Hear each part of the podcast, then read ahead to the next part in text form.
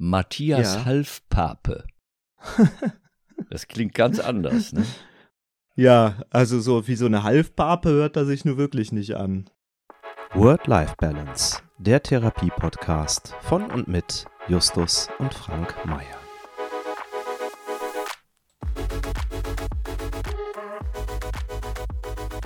Hallo und herzlich willkommen zu einem weiteren kleinen Quiz in Tamezzo. Ich hoffe, dass ich meinen peinlichen Auftritt vom letzten Mal ein bisschen ausmerzen kann und bin schon sehr gespannt darauf, ob es mir dieses Mal gelingen wird, eine richtige Antwort zu identifizieren und auch entsprechend zu geben. Ich freue mich jedenfalls schon drauf. Ich glaube, wir bleiben beim Thema vom letzten Mal, nämlich der neuen deutschen Literatur und freue mich jetzt darauf, die erste Frage von meinem Vater Frank zu hören. Also, liebster Vater, schieße er los. Ich bin Liebster bereit. Sohn, das sind Fragen zur neueren, aber nicht nur ganz neuen Ja. deutschen Literatur. Mhm. Und meine erste Frage lautet: In welchem Roman heißt eine Figur Peter Arbeitsloser? Ich kann dir die vier Antwortmöglichkeiten nennen. Ich weiß es. Du weißt es? Es müsste sein der Roman äh, Quality Land oder du meinst vielleicht Quality Land 2 von Marc-Uwe Kling. Eine Zukunftsutopie, in der alle Protagonisten als Nachnamen die Berufsbezeichnung ihrer Eltern tragen. Ja. Ne? Richtig. Ja. Frage 1 beantwortet. Schön. Die Alternativen wären gewesen Lichtspiel von. Daniel Kehlmann, die Ballade des letzten Gastes von Peter Handke oder Ansichten eines Clowns von Heinrich Böll. Aber es ist Quality Land von Marc-Uwe Kling. Okay, Ja. die zweite Frage. Wer steht sowohl beim Spiegel als auch beim Stern auf der Bestsellerliste von Anfang Dezember auf dem ersten Platz? Also bei beiden. Belletristik oder Belletristik. Sachbuch? Belletristik. Ich nenne dir vier Ja. Möglichkeiten. ja, bitte. A. Walter Mörs, die Insel der tausend Leuchttürme. B. Sebastian Fitzek mit Die Einladung. C. Klaus-Peter Wolf mit Der Weihnachtsmann-Killer. D. Heinz Strunk mit Das Teemännchen. Walter Mörs, Hm. Sebastian Fitzek, Klaus-Peter Wolf, Heinz Strunk. Ich sage Walter Mörs. Nicht ganz. Ja, möglich gehalten hätte ich sie alle. Fitzek ist immer eigentlich Ja. eine gute Wahl, weil äh, wir sind ja so Mhm. Krimi verrückt hier, ne? Heinz Strunk hätte ich persönlich am liebsten da oben gesehen, weil er mein Liebster der Autoren ist. Wobei Walter Mörs Ja, finde ich auch klasse. Aber das Teemännchen Ja. von Heinz Strunk ist schon älteren Datums, Von wann ist das denn? Es sagte mir auch irgendwie glaube gar ich, nichts. von 2014 oder so. Ich Ich wollte gerade nicht genau. sagen, aber seit vielen Jahren lese ich eigentlich alles, was Walter. Mörs, die Insel der tausend Leuchttürme, steht beim Spiegel auf Platz 14, beim Stern überhaupt nicht, weil der hat nur äh, 10 Plätze. Klaus-Peter Wolf, Weihnachtsmann-Killer, beim Spiegel auf Platz 9, beim Stern auf Platz 10. Heinz Strunk mit dem Teemännchen kommt in beiden überhaupt nicht vor und Sebastian Fitzek mit Die Einladung steht in beiden Bestsellerlisten auf Platz Der 1. Fitzek wäre auch meine zweite Wahl gewesen. Ja, aber ich sag ja, also Krimi auf Platz 1 äh, ist immer n- Ja. eine gute Wahl und Ja, immer ja, sehr wahrscheinlich.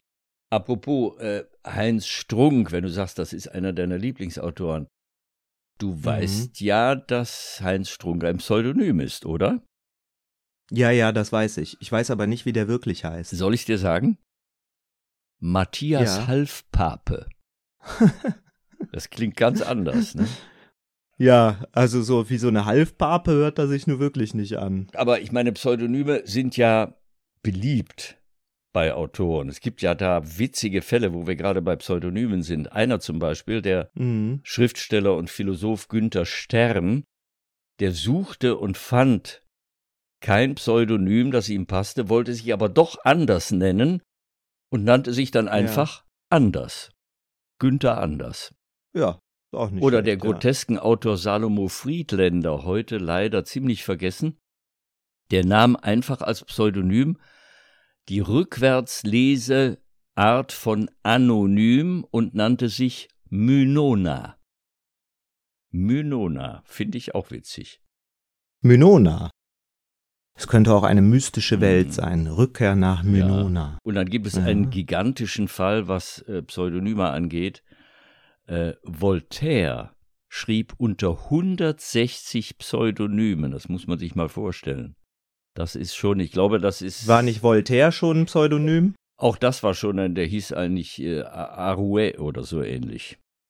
Wo wir bei Pseudonymen sind oder Künstlernamen, das führt mich zur dritten Frage. Bist du bereit? Ja.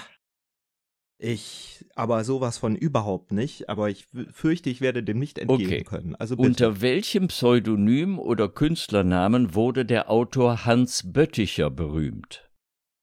Soll ich dir vier Möglichkeiten nennen? Ja, ich habe schon eine Idee, aber sag mal bitte, dann äh, verringere ich die Wahrscheinlichkeit okay. der Blamage. A. Klabund. B. Hans ja. Fallada. C. Ja. Karl Valentin. Oder D. Ja. Joachim Ringelnatz. Dann sage ich Fallada. Du sagst Fallada? Ich sage Fallada. Ich habe ja meine Fallada-Höhe, die ist ja äh, erstens ganz äh, höchstens im mhm. Millimeterbereich anzusiedeln. Also mir kann ja nichts mhm. passieren. Und mein Soll für dieses Quiz habe ich ja mit einer richtigen Antwort eigentlich schon erreicht. Deswegen ja. Fallada. Gut, dass du nicht Klabund gesagt hast, ist äh, super, weil der hieß in Wahrheit Alfred Henschke und ja. hat seinen, sein Pseudonym aus den beiden Worten Klar Bautermann und Vagabund zusammengesetzt. Ja. Karl Valentin hast du auch nicht genannt, völlig richtig, denn der hieß eigentlich Valentin oder Valentin Ludwig Fey. Ja. Hans Fallada hieß Rudolf Dietzen. Na. Und der hat sein Pseudonym Fallada von den Gebrüdern Grimm geklaut, das sprechende Pferd im Märchen von der Gänsemagd, dem der Kopf abgeschlagen wird, also nicht der Gänsemagd, sondern dem Pferd. Das hieß Fallada und danach hat er sich benannt. Nein, die richtige Lösung wäre Joachim Ringelnatz. Ja, ich hatte es irgendwie schon vermutet. Ich dachte, das ist, ne, weil du ihn, weil er uns ja heute schon mal begegnet mhm. ist. Ja, aber ich dachte, vielleicht machst du es mir zu einfach. So der klassische. Ach so, einmal zu viel um die Ecke gedacht. Ja, da hast du den, den Elton-Effekt gehabt oder das Elton-Symptom. Mhm. Ne? Ja, genau. Und der Ringelnatz, da hat man auch überlegt, wieso der sich eigentlich Ringelnatz nannte. Man ist drauf gekommen, Ringelnass. Das ist ein mundartlicher Ausdruck für Seepferdchen und die hat der Ringelnatz ja oft bedichtet. Aber er selber sagt, Ringelnatz sei eigentlich für ihn nur eine bedeutungslose Tarnkappe gewesen. Nur den ja. Namen Daddledu, der ja oft bei ihm vorkam, der Seemann Daddledu, den hat er erklärt. Mhm. Da hat er gesagt, dass äh, darauf sei er gekommen von dem Ausdruck, den er bei englischen Fischern hörte, die, wenn irgendwas, wenn sie äh, mit dem, wenn sie das Netz gepflegt haben oder irgendwas gemacht haben, was repariert werden musste, die dann sagten, oh, that'll do, das wird's tun. Und da hat er angeblich den Namen Daddle Do her. Daddle Do. Na, ja, okay, aber mit Ringelnatz hattest du eigentlich schon den richtigen im Kopf. Du hast nur gedacht, das ist zu einfach. Tja. Ja. Okay, gehen wir zur Frage 4. Ja, wobei, wenn ich ganz ehrlich bin, ursprünglich habe ich gedacht, ah, Konsalik, aber dann bin ich froh, dass das. nee, der hieß, glaube ich, wirklich so. Okay, jetzt kommen wir äh, zur vierten Frage. Mhm. Und die lautet, welcher dieser folgenden vier Autoren war bzw. ist kein Arzt. A. Gottfried Benn, B. Friedrich Schiller, C. Alfred Döblin oder D. Bernhard Schlink. Bernhard Schlink, weißt du, hat geschrieben mm. Der Vorleser. Ja, ja, Döblin, Döblin Berlin, Alexanderplatz. Alexanderplatz. Schiller muss man gar Schiller, nichts nennen. Der Erfinder der Schillerlocke. Oder der Erfinder der Schiller-Glocke, man weiß es nicht so genau. Schiller. Ich, in völligem Schiller Unwissen, ich kein nur, Arzt. ich meine, bei Gottfried Benn habe ich schon mal gehört, dass der ja, Arzt der war. der war Arzt für Haut- und Geschlechtskrankheiten. Döblin war Nervenarzt. Passt ja auch irgendwie zu seinem Werk, Mhm. ja. Schiller war Regimentsmedikus. Also so ein Salbader, das kann man nicht als Arzt Nix bezeichnen. Salbader. finde ich. Regimentsmedikus, der hat vielleicht ein paar Amputationen Nee, der war richtig, der war Arzt, Regimentsmedikus. Kaum hat Medizin studiert. Bernhard Schlink ist ähnlich wie Herbert Rosendorfer, Richter, sogar Verfassungsrichter, Juraprofessor. Und das merkt man ja auch ein bisschen in seinem Buch der Vorleser. Ist auch verfilmt worden. Ja, ist sogar verfilmt worden mit äh, Kate Winslet und einem Ja, deutschen ja, Schauspieler in der ja. Hauptrolle, ne? Ja, ja, David Cross heißt er, glaube ich. Ja, So, dann bitte die letzte Frage, meine letzte Chance, mein, mein durchaus unterirdisches Konto an richtigen Antworten etwas Mhm. aufzustocken. Es gibt zwar keine Zinsen, aber ein bisschen was möchte ich gerne noch einzahlen drauf. okay. Wir waren eben bei den Ärzten beziehungsweise Nichtärzten. Was folgt auf die Ärzte? Irgendwann der Friedhof. Deshalb die letzte Frage. Wer von diesen Schriftstellerinnen und Schriftstellern ist auf dem Pariser Friedhof Père Lachaise begraben? A. Molière, B. Oscar Wilde, C. Gertrude Stein oder D. Ludwig Börne? Ist es eine Fangfrage? Sind sie alle da begraben? Ja!